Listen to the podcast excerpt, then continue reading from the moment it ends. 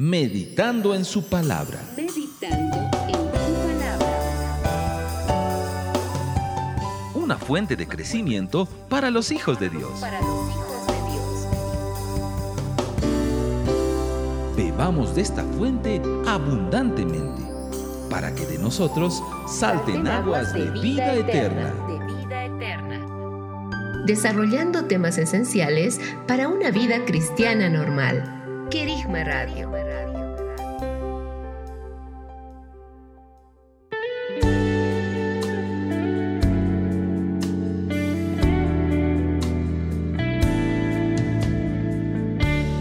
Amados hermanos y hermanas que nos sintonizan desde diferentes lugares de la tierra, les damos un caluroso saludo y bienvenida a nuestra nueva emisión del programa Meditando en su palabra.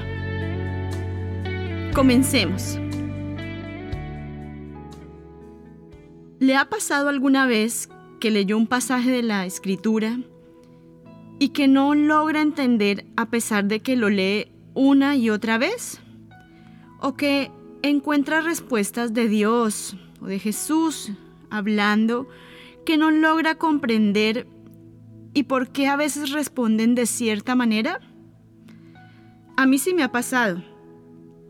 Y uno de esos pasajes es cuando un grupo de griegos va a buscar a Jesús y cuando sus discípulos le dan la noticia y Jesús no va con ellos, sino que inmediatamente responde, mi hora ha llegado. Y luego él comienza a hablar respecto al trigo. La verdad, yo no lograba comprender por qué esto habría sido una señal ni la conexión que hace después con el trigo. Es muy interesante. Mientras estaba preparando este devocional, algo abrió mi entendimiento. Veamos un poco el contexto de este pasaje. Jesús había resucitado a Lázaro, un cuerpo muerto durante cuatro días, ¿y quién podría hacer cosa semejante si la divinidad de Dios no estuviese dentro de él? Bueno, amados oyentes, este milagro fue un testimonio tremendo de que Jesús era realmente el Dios encarnado. Obviamente, usted se puede imaginar y en el contexto de lo que era la época, la situación, este hecho provocó diversidad de reacciones, entre malas y buenas. Los fariseos y principales de la ley querían matarlo, no solo a él, sino a Lázaro también. Pero su fama se extendió en medio del pueblo y muchos comenzaron a creer que él era el enviado de Dios. No solo eso, sino que comenzaron a rendirle honor y gloria. Imagínese la cara de los fariseos, de los sacerdotes en ese momento, ¿verdad? Yo creo que no era algo muy agradable. Recordemos también que el día de la fiesta de Pascua, Jesús entró a Jerusalén sentado en un pollino y la gente salió a su encuentro con ramas de palmeras y gritaban, ¡Hosana! Bendito el que viene en nombre del Señor, el Rey de Israel. Qué gran momento, ¿verdad? Yo diría humanamente que Jesús se encontraba en la mejor parte de su ministerio. Imagínense qué gozo que el pueblo lo reconozca como rey, pues justamente Jesús había venido a la tierra para salvar a los suyos, ¿verdad? Esto no termina ahí, sino que su fama se extendió aún en medio de los gentiles. Ellos también escucharon de la resurrección de Lázaro, pues quienes fueron testigos de ese momento lo anunciaban a todos ¿Y quién no iba a hacerlo, verdad? Los griegos que estaban allí en la fiesta de la Pascua eh, lo buscaban y rogaron a Felipe que les ayude a encontrarse con Jesús. Mire lo que dicen Juan 12, versos 17 al 18.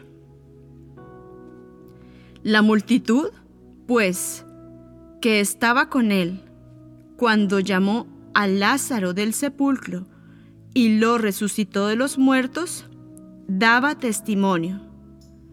Por esto también salió a su encuentro la multitud, porque oyeron que él había hecho esta señal. Por tanto los fariseos se dijeron unos a otros, ¿veis que no conseguís nada?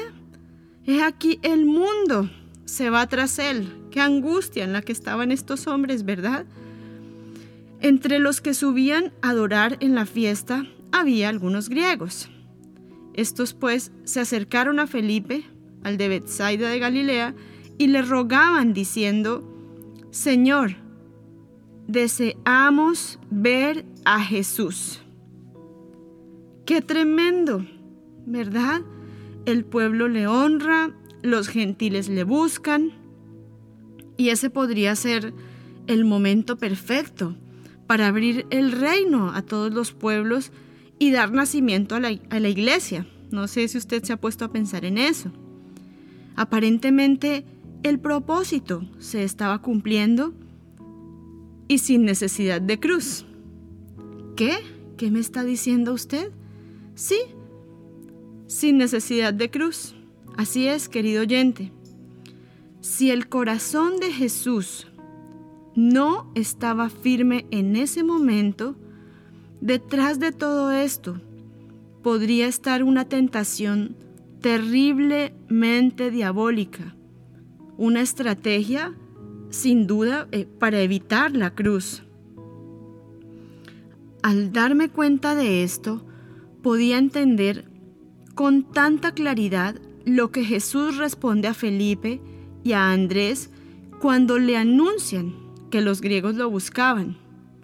Leamos Juan capítulo 12 versos 24 al 26. Jesús les respondió diciendo, Ha llegado la hora para que el Hijo del Hombre sea glorificado. En verdad, en verdad os digo, a menos que el grano de trigo caiga en la tierra y muera, queda él solo, pero si muere, lleva mucho fruto. El que ama su vida, la pierde, y el que aborrece su vida en este mundo, la guardará para vida eterna. Allí yo veo una determinación en Jesús.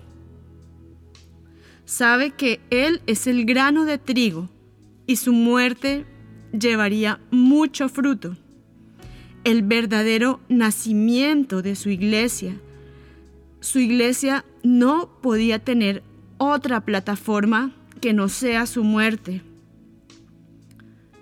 Aquí voy a decir un wow, ¿verdad? Cuánto amor el de Jesús. Él realmente sabía lo que tenía que hacer y el camino que el Padre había escogido para él. Ahora bien, querido oyente, la semilla de trigo da también testimonio a cada uno de nosotros. Recuerde lo que dice Génesis capítulo 1 versos 11 y 12. Y dijo Elohim, produzca la tierra vegetación, hierba que haga germinar semilla, árbol frutal que dé fruto sobre la tierra según su especie, cuya semilla esté en él. Y fue así.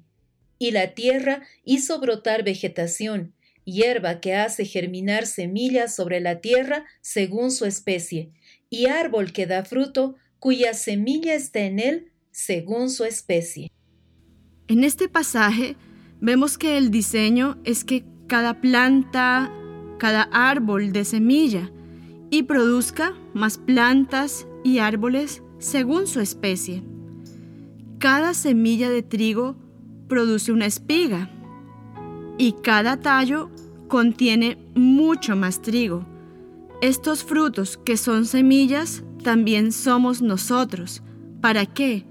Para ser plantados y multiplicarnos. Ahí hay un diseño. Hoy hablaremos acerca de lo que es el trigo, Jesús y nosotros.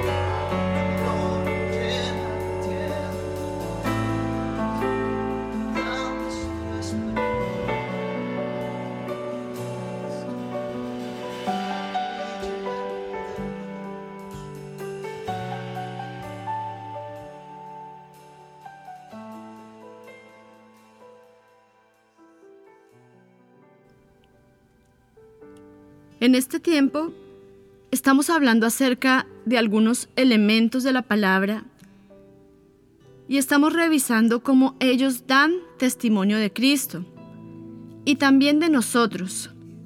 Hoy estaremos meditando acerca del trigo y el proceso del creyente.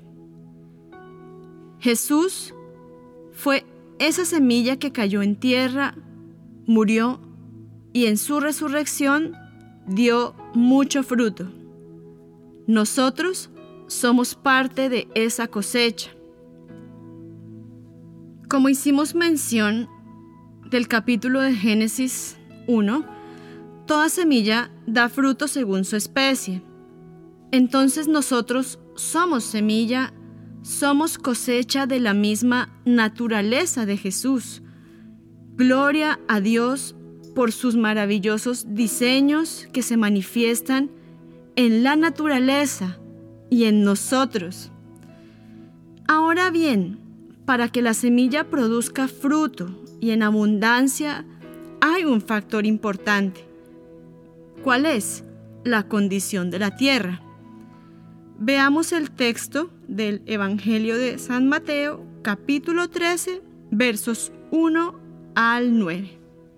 En aquel día, después de salir Jesús de la casa, se sentó junto al mar, y se le juntaron grandes multitudes, por lo cual subió a una barca para sentarse, y toda la muchedumbre estaba de pie en la playa, y les habló muchas cosas en parábolas, diciendo, He aquí, el sembrador salió a sembrar, y al sembrar unas cayeron junto al camino, y llegaron las aves y se las comieron otras cayeron en los pedregales, donde no tenían mucha tierra, y brotaron pronto por no tener tierra profunda. Pero salido el sol, se marchitaron por no tener raíz y se secaron. Otras cayeron entre los espinos, y los espinos crecieron y las ahogaron. Pero otras cayeron sobre la tierra buena, y daban fruto, una a ciento, otra a sesenta y otra a treinta por uno. El que tenga oídos para oír, oiga.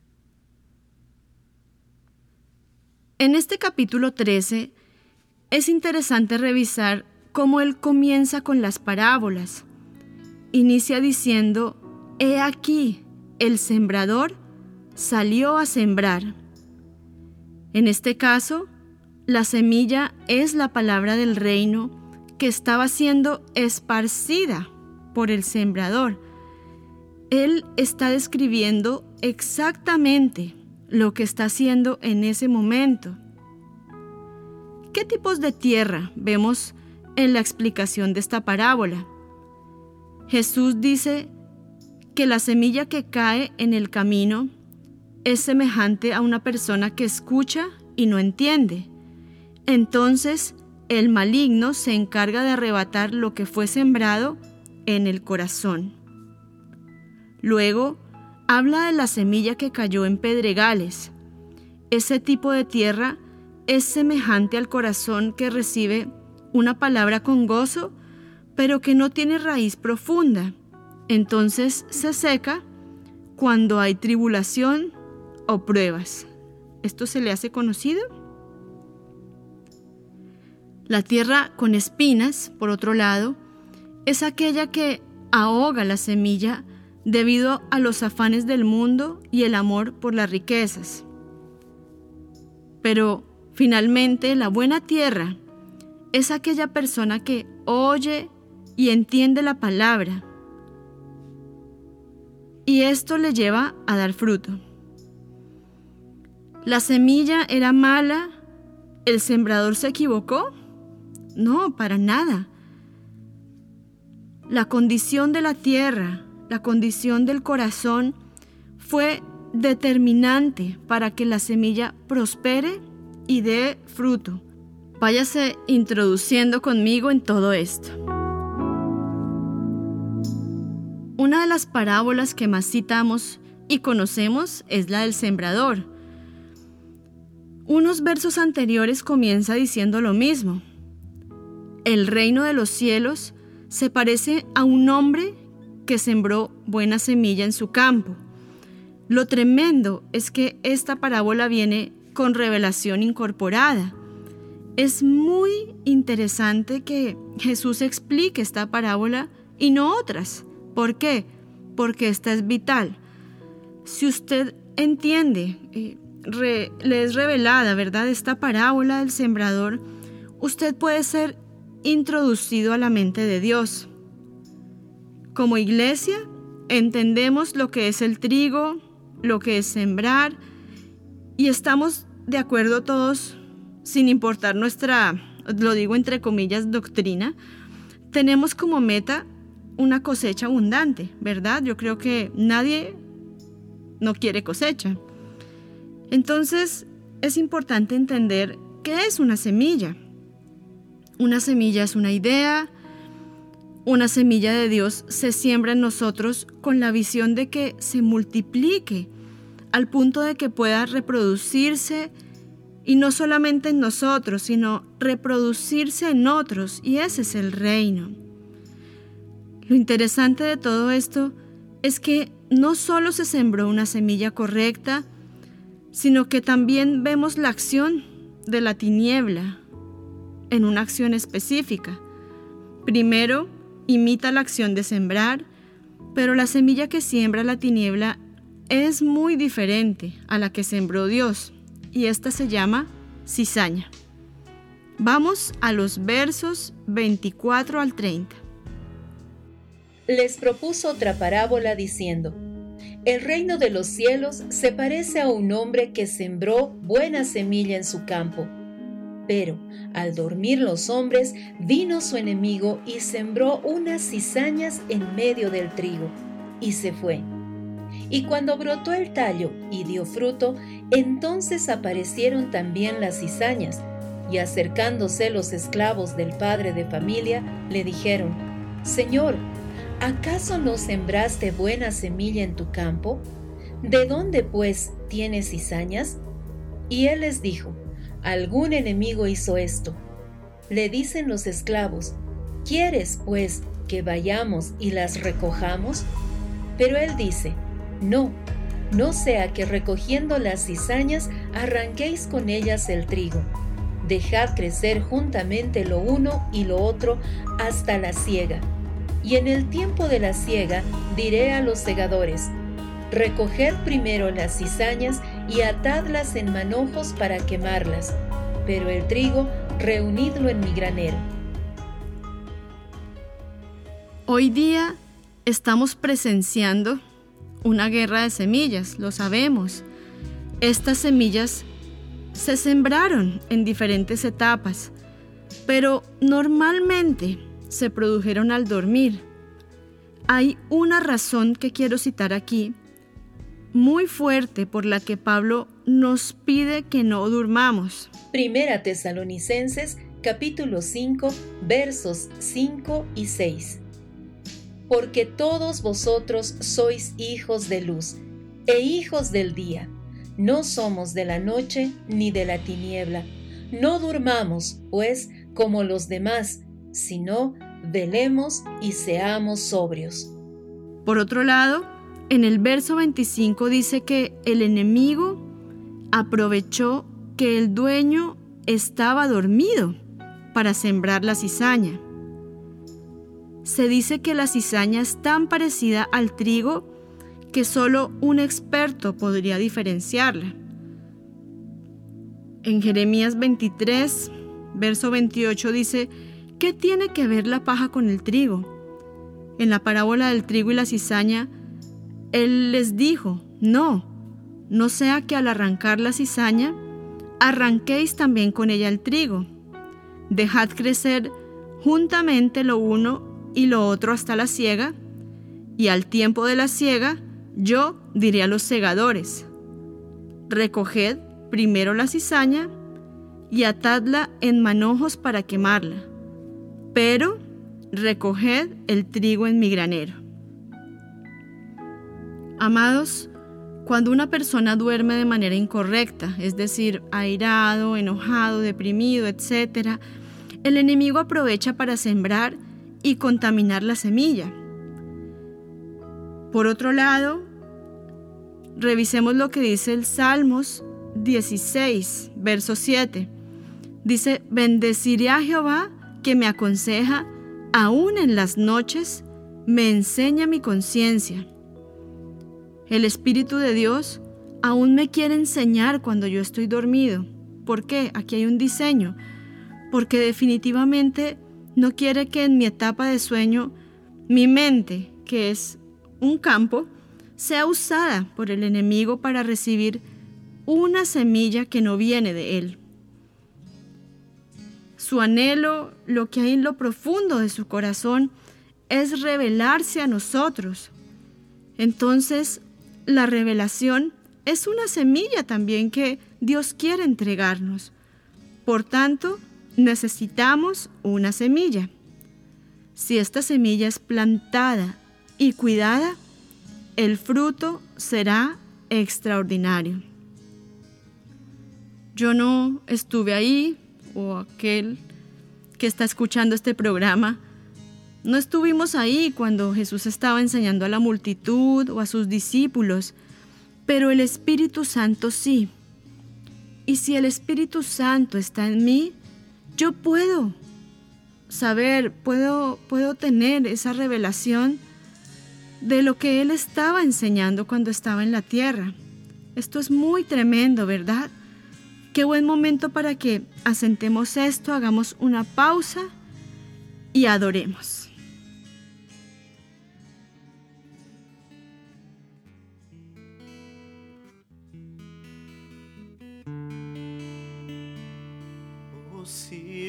Hubiera oído mi pueblo, si en mis caminos anduviese Israel,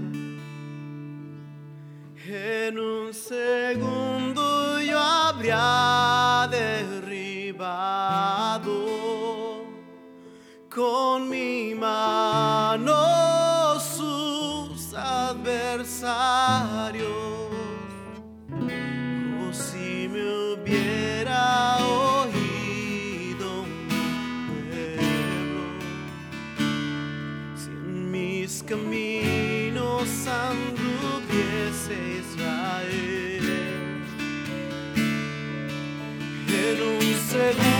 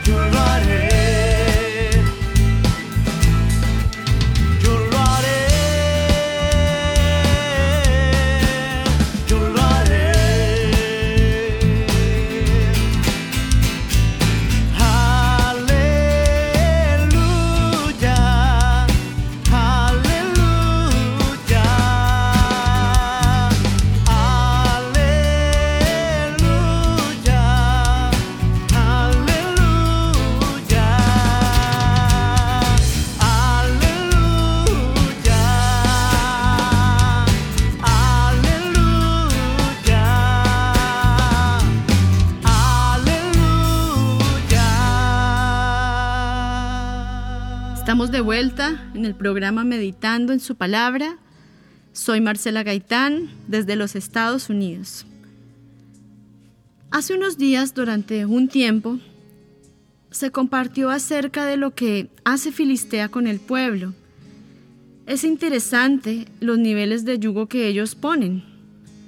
Los filisteos quemaban el campo de trigo de sus enemigos justo una semana antes de cosechar y los ataban prácticamente a seis meses de sequía y hambre. Ellos no los mataban, pero, pero los empobrecían. Y aquí hay algo muy interesante. ¿Por qué es tan importante el trigo? ¿Cómo podemos ver a Cristo en este elemento? El trigo no solamente representa bendición, sino restauración, muerte, resurrección, y en algunos casos en la palabra también se ve como un elemento de juicio. Profundicemos más en esto. La palabra trigo aparece desde Génesis 27 hasta Apocalipsis y aparece en varias instancias. Y uno de los productos elaborados por el trigo, obviamente, era el pan. Mire lo que dice Éxodo capítulo 29, verso 2. Panes ácimos, amasados con aceite, y hojaldres ácimos untados con aceite. Los harás de flor de harina de trigo. Por tanto, el trigo pasa por diferentes etapas antes de llegar a ser comestible, a llegar a ser pan. Primero está la siembra y el cuidado de la tierra. Ya hablamos de esto y de la importancia de la condición de la tierra para que el fruto sea bueno. Esa tierra somos nosotros y nuestra condición al momento que recibimos la palabra de vida. ¿Cuántos de nosotros habíamos conocido al Señor en un tiempo, se nos había predicado de Él, de su salvación, y algunos recibimos momentáneamente esto y luego nos apartamos? ¿O los afanes de la vida, del mundo, terminaron ahogando esa semilla? ¿O por otro lado, recibimos con gozo la salvación, pero no inquirimos buscando entendimiento de la palabra predicada?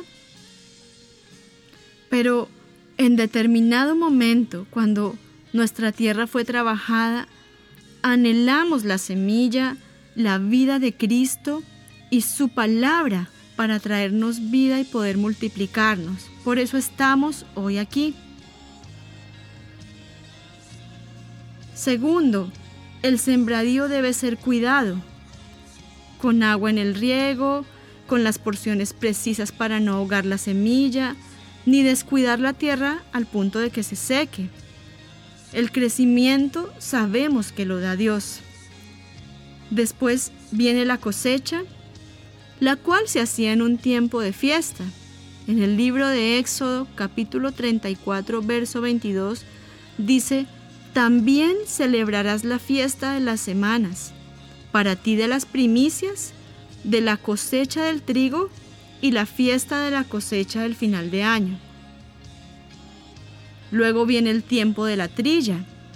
La trilla es el proceso en que el trigo es triturado para separar la paja del grano. Tremendo, ¿verdad?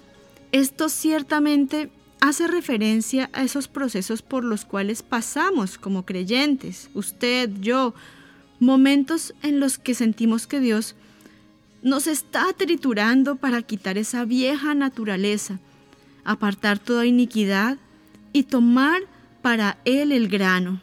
Qué maravillosos son esos momentos. Yo no sé si usted está de acuerdo conmigo. Y esto no termina ahí.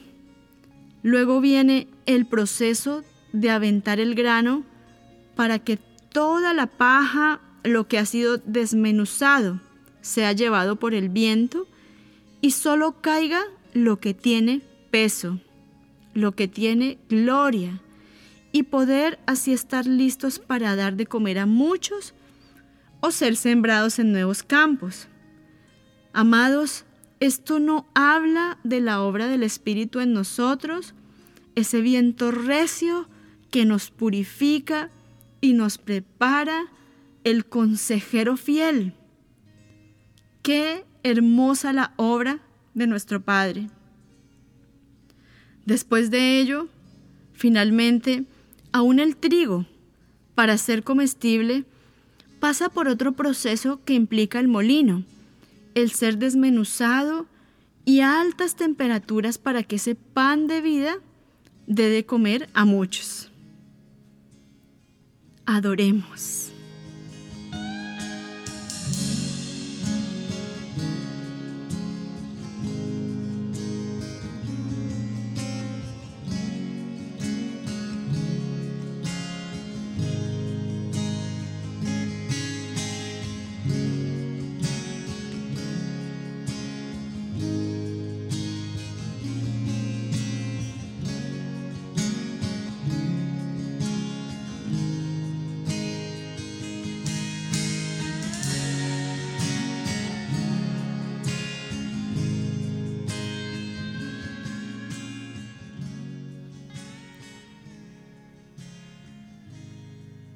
El trigo es un elemento de bendición.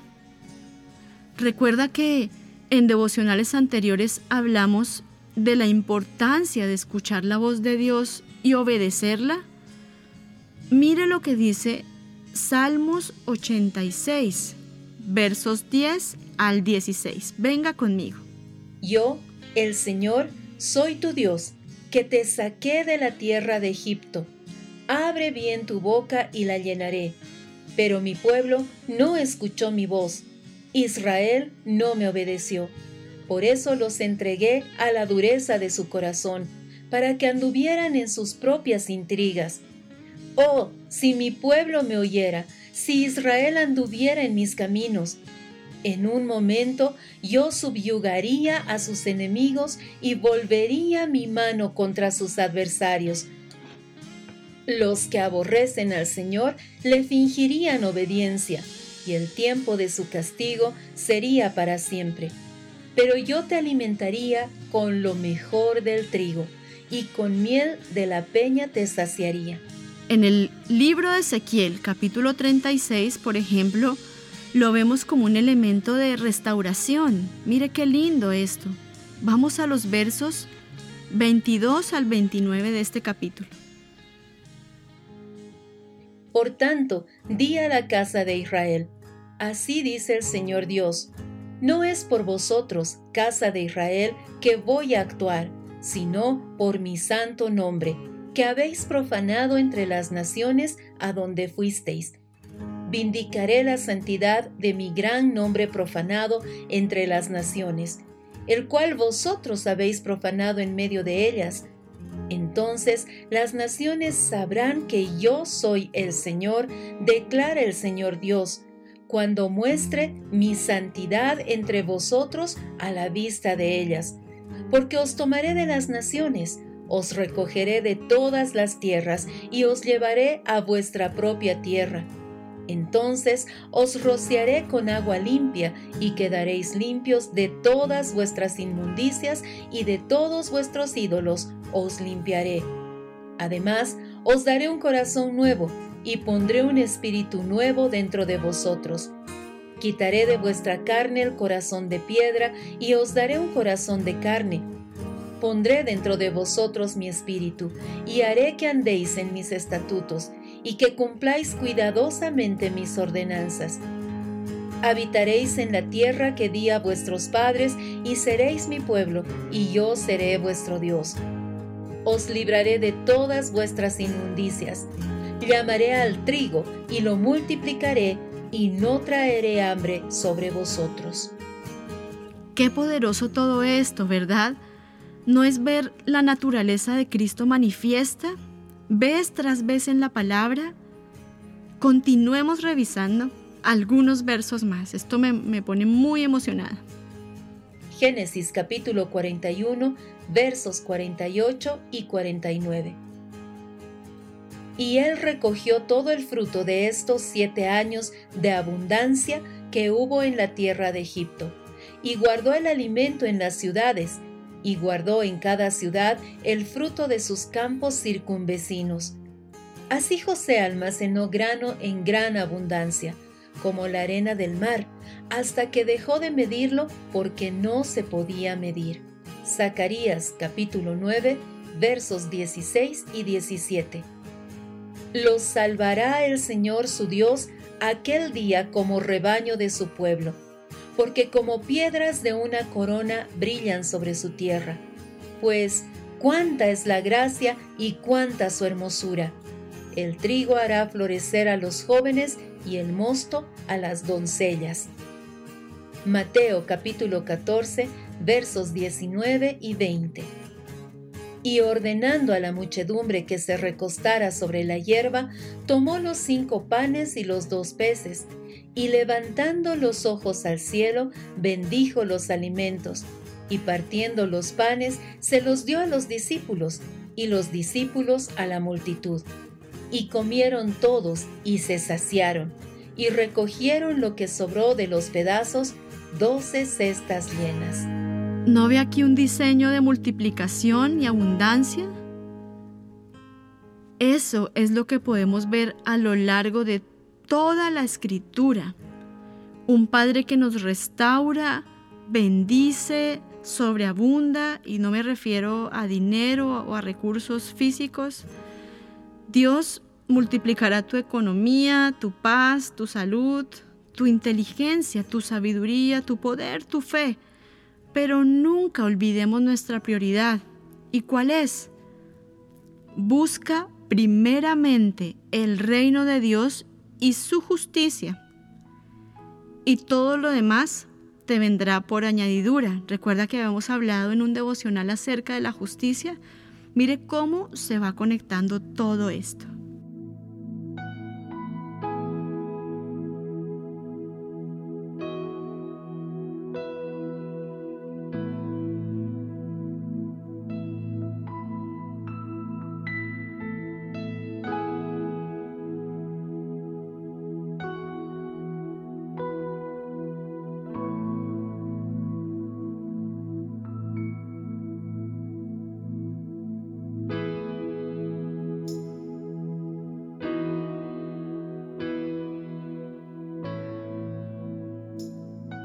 Bueno, viene la pregunta que hacemos siempre.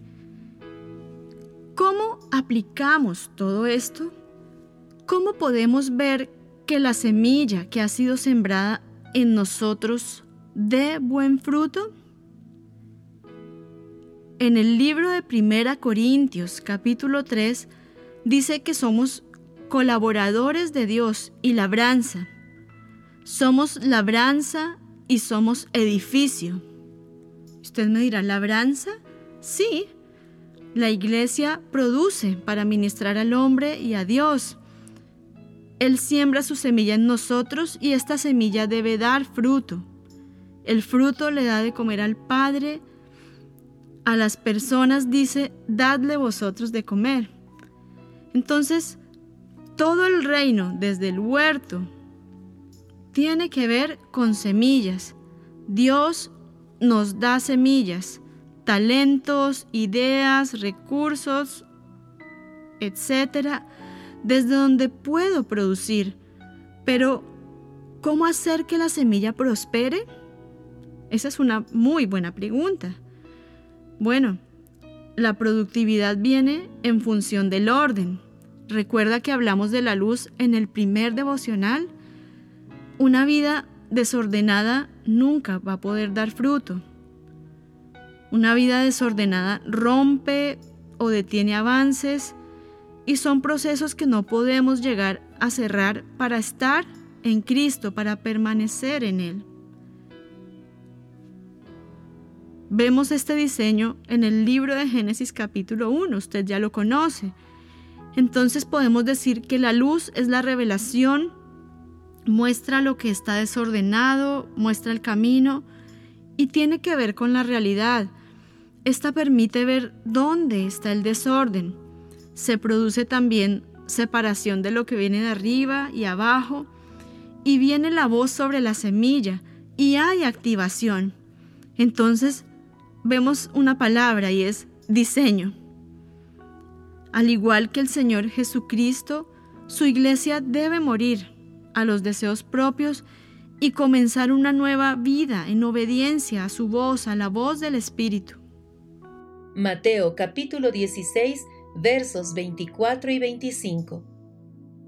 Entonces Jesús dijo a sus discípulos, Si alguno quiere venir en pos de mí, niéguese a sí mismo tome su cruz y sígame.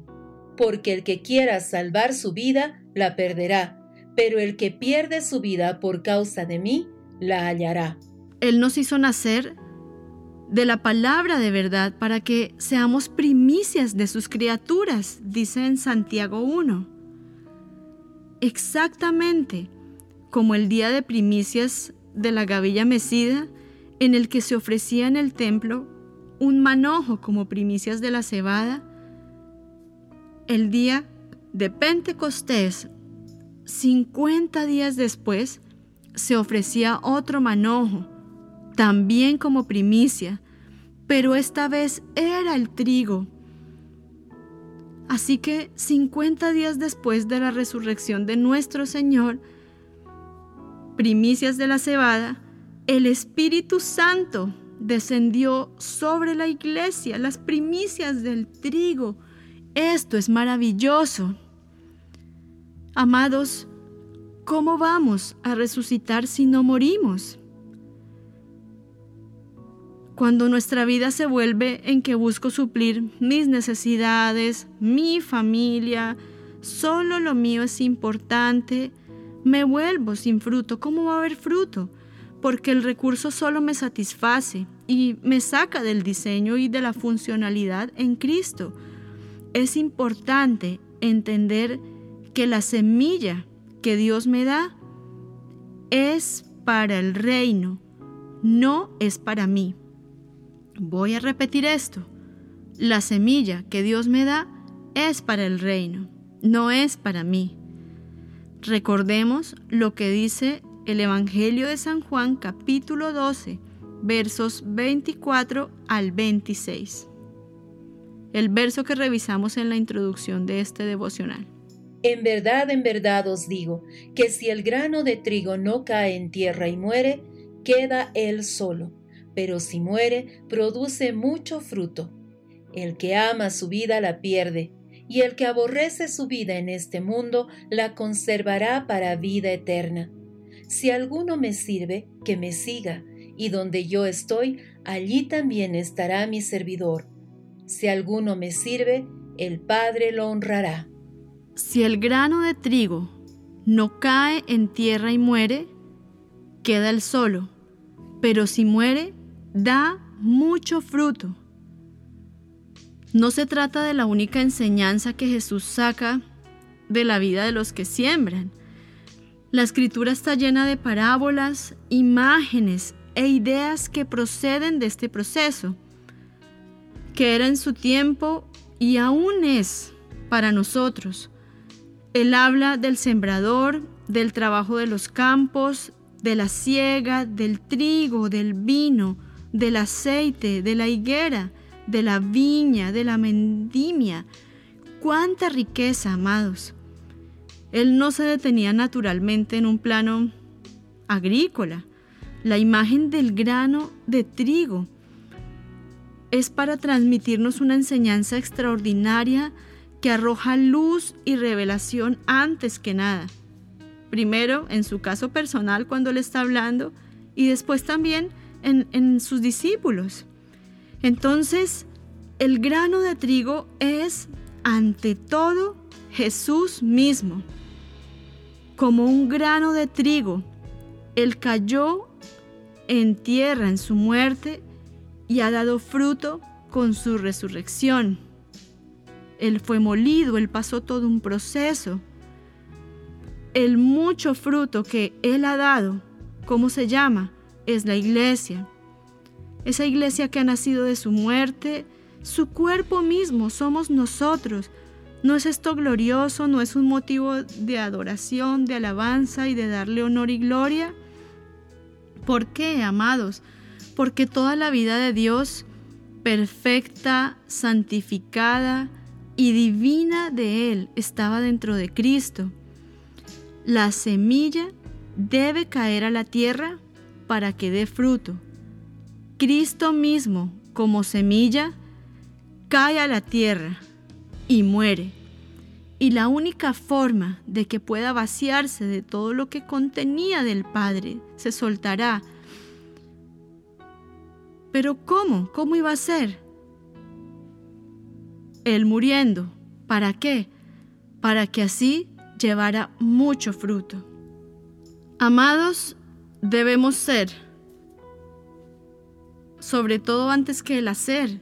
Hemos escuchado vez tras vez lo importante que es el ser y ser como ese grano de trigo que da de comer a la multitud. Ese grano de trigo original fue Cristo que cayó a la tierra, se multiplicó y dio su fruto. El fruto del trigo es la semilla misma.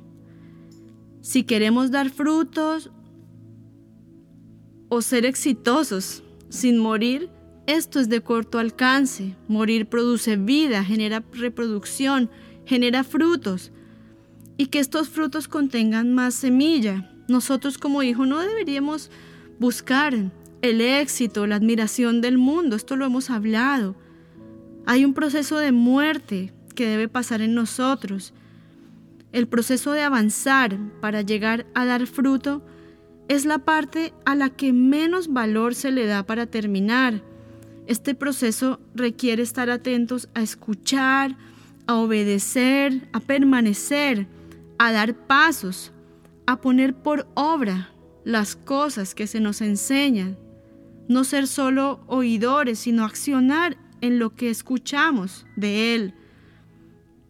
La vida que da fruto en Cristo es poner por obra lo que nos ha enseñado, teniendo cuidado de no dejar caer ninguna palabra al suelo y eso también nos hace buenos administradores de su reino.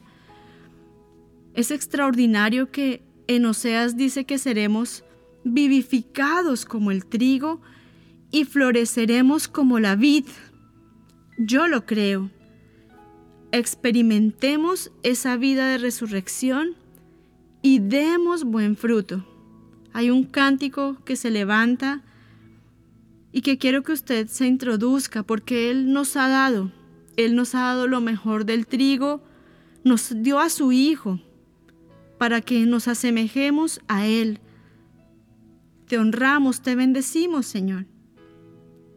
¿Cómo no adorarte?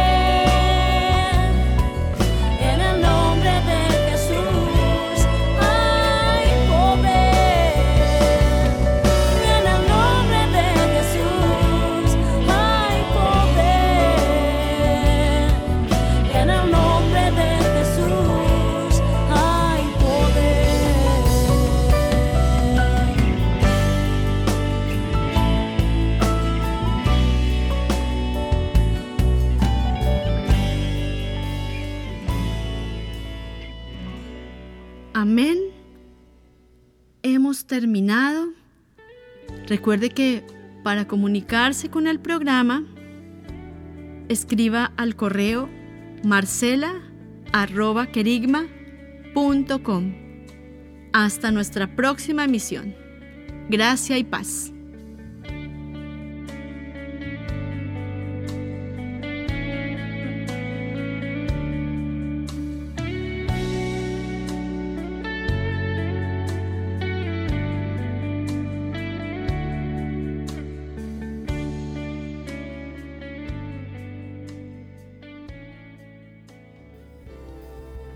Aquí tu programa Meditando en su palabra.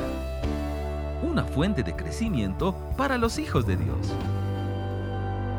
Hasta la próxima.